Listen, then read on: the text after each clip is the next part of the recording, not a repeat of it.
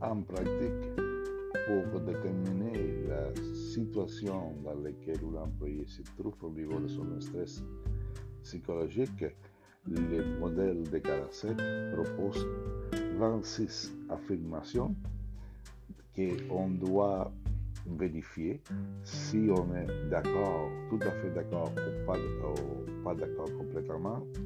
Et on a deux autres choix intermédiaires et à la fin, c'est 26 affirmations qu'on on va évaluer nous va permettre de savoir c'est quoi notre niveau de contrôle sur le travail, c'est quoi notre eh, demande euh, psychologique et c'est quoi le soutien social qu'on reçoit.